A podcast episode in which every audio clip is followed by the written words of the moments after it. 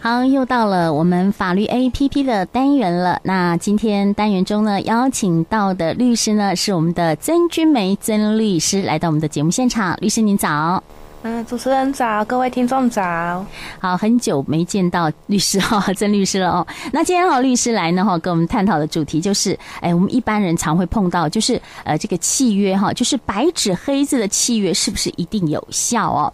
那首先呢哈，就来请问一下曾律师了。呃，像如果说我们两个人哈谈好这个契约内容，名字也都签了，是不是这样的契约就一定会生效呢？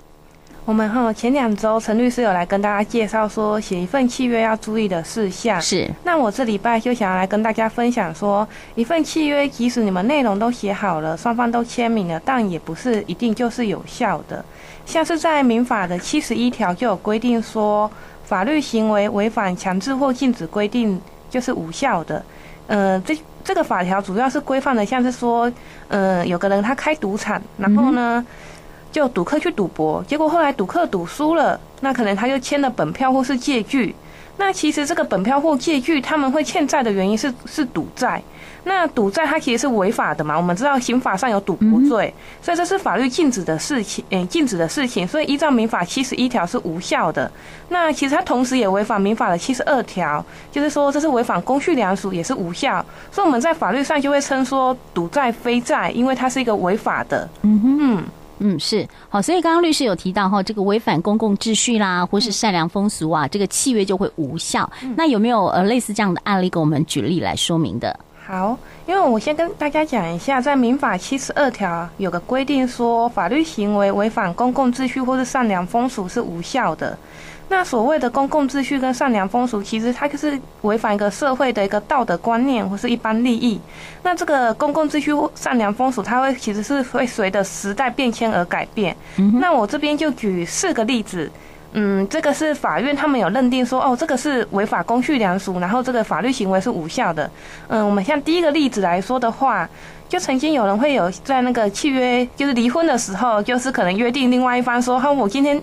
嗯，跟你签字离婚，你以后不能再婚。如果再婚的话，你就要给我违约金多少钱？那后来法院就认为说，啊，你这个是违反人身自由啊，因为双方就离婚了，他以后要跟谁自由婚嫁，那是他的自由。所以这样的违约金的规定约定，那法院就认为是违法的，这是无效的。嗯哼。那再来，嗯，第二个例子，像是，嗯，我们有时候会去先写的离婚协议书，那但是呢，因为写，因为我们现在的那个。民法规定说，离婚就必须还要到户政事务所登记，所以你们双方写的离婚协议书不代表已经完成离婚的程序了。所以有些人就会害怕说，哦，对方他如果现在先签了，可是到时候不陪我去户政事务所登记，所以他们就先在离婚协议书上面写说，呃，如果你不陪我到户政事务所登记的话，那你就按那个给付违约金多少钱。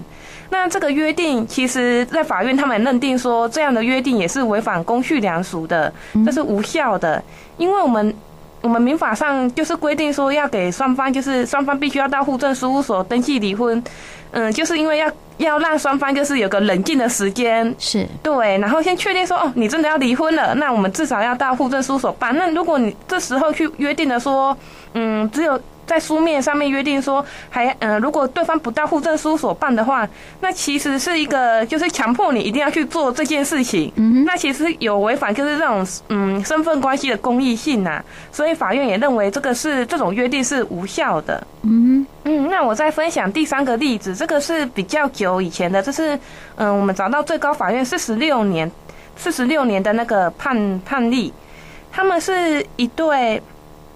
就是等于说，双方是双方是，呃，一个他双方是养子啊。那等于说，他们就是有现在协议书，就是先立一个协议书，上面就约定说，等父亲死掉之后，他们要怎么去分分父亲的遗产。对对对。然后后来这个法院就。就直接说，你们这样怎么会在爸爸生前都还在的时候？对。然后你们就自己去立立了一份遗嘱，说来来来来约定说要怎么去分爸爸以后的遗产，所以自己认为说是违反公序良俗，所以这样的约定是无效的。是。对。然后再跟跟大家分享最后一个例子，这个是属于比较就是这几年的一个嗯最高法院的判决，就是因为我们现在有公寓大厦，然后公寓大厦都会有那种管委会啊，会有区权人会议啊。那我们就会约定说，嗯、可能说，如果今天住户有违反怎样的，可能他没缴没缴管理费，会有怎样的罚，呃，可能就会在那个，嗯，大家的规约或是区区区分所有人权人会议会议就会决议说，哦，要怎么处罚他之类的。那就有曾经有个案子发生，就是说，好像就是有住户他们就是不缴停车位的管理费，嗯，是对，然后。他们他们住户他们之间就有约定好说，如果今天他不缴停车费的那个停车位的管理费，那他们就是新的那个停车场的遥控器就不给他，就不给那个不缴费的人。是。后来这个这个人他就去提告了，他觉得说，怎么可以不让我，就是我不缴管理费是不缴管理费，怎么可以让我不停车呢？嗯，对。然后这个这个部分就是到了最高法院的时候，其实一审二审的时候，那个没有缴停车费的人都败诉啦。对。那后来到了三审的时候，最高法院的法官认为说，这样子不让他有这个停车停车场的这个遥控器，就让他完全没有办法使用这个停车位的。所以其实是认为说，这个已经有侵害到他使用停车位的权利太多了，所以认为说这一个约定其实是有违反公序良俗的。所以后来这个案子就是要有要求，就是说管委会要要把那个。停车位的那个遥控器交付给他，对，我觉得这个这个案子还蛮有趣的，可以分享给大家这样子来思考看看。嗯，是，可是呃，他没有缴管理费，然后这个又让他进出的话，那是不是有别项 别的这个法呃，就是说刑法可以去规规则他了？不然呃，他大家都不缴的话怎么办？嗯，会会变成我我觉得可能最高法院的想法是说，好，你你今天是不缴管理费，是是，没有缴管理费，可能会觉得说这样的呃处罚有点太过了，过对对对，或或许说哦，你们可以约定说他可能几个月没缴，那可能他可能管理费会变多，或者是限制他一些别的方式啊，是，对对对，嗯、就不适合说呃把这个停车直接不给他遥控器，是，不能让他进出，这样有点过当了。对，嗯，好，我们刚刚的律师。呢有提到了这个四个哈，就是呃违反这个公序良俗的呃这个案例哈，这个就是呃契约是无效的。那现在就要请问一下律师哈，如果说哎我签订这个契约无效，可是有些是会有一些金钱的买卖嘛，对不对？嗯、那那金钱的买卖，如果说已经付清了，那怎么办呢？是，如果哈今天我们认为这个契约是违反公序良俗或是强制禁止规定，然后无效的，那依依法来说，这个契约就是无效。那已经给付的，我们就可以依照民法一百七十九条的不当得利请求返还。就像是我们嗯一开始我们就举个例子说啊，今天是如果是赌债，那赌债是是无效的嘛，是是是一个无效的法律行为。那我们就是今天你已经假如说哦，你还了。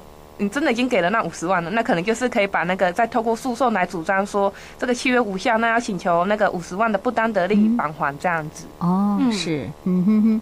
好，那我们今天讲的哈就是这个白纸黑字，因为前两周讲的都是避免契约的陷阱。那我们现在知道说契约哈也不一定有效哈，所以白纸黑字也不一定有效。所以呢，今天律师呢就跟我们提呃提了好多哈这个案例来跟我们分享。那我想说，律师有没有其他需要再做补充的呢？嗯，目前我这没没有其他要补充的了。嗯，是好。那不过哈，还是要请大家哈，这个签约的时候呢，一定要切记哈，有一些契约陷阱啦，或者哈呃有一些违反了这个公序良俗的一些契约会无效的哈，所以要请大家多注意了。那我们今天呢，再次谢谢我们的曾律师，谢谢您，谢谢谢谢各位。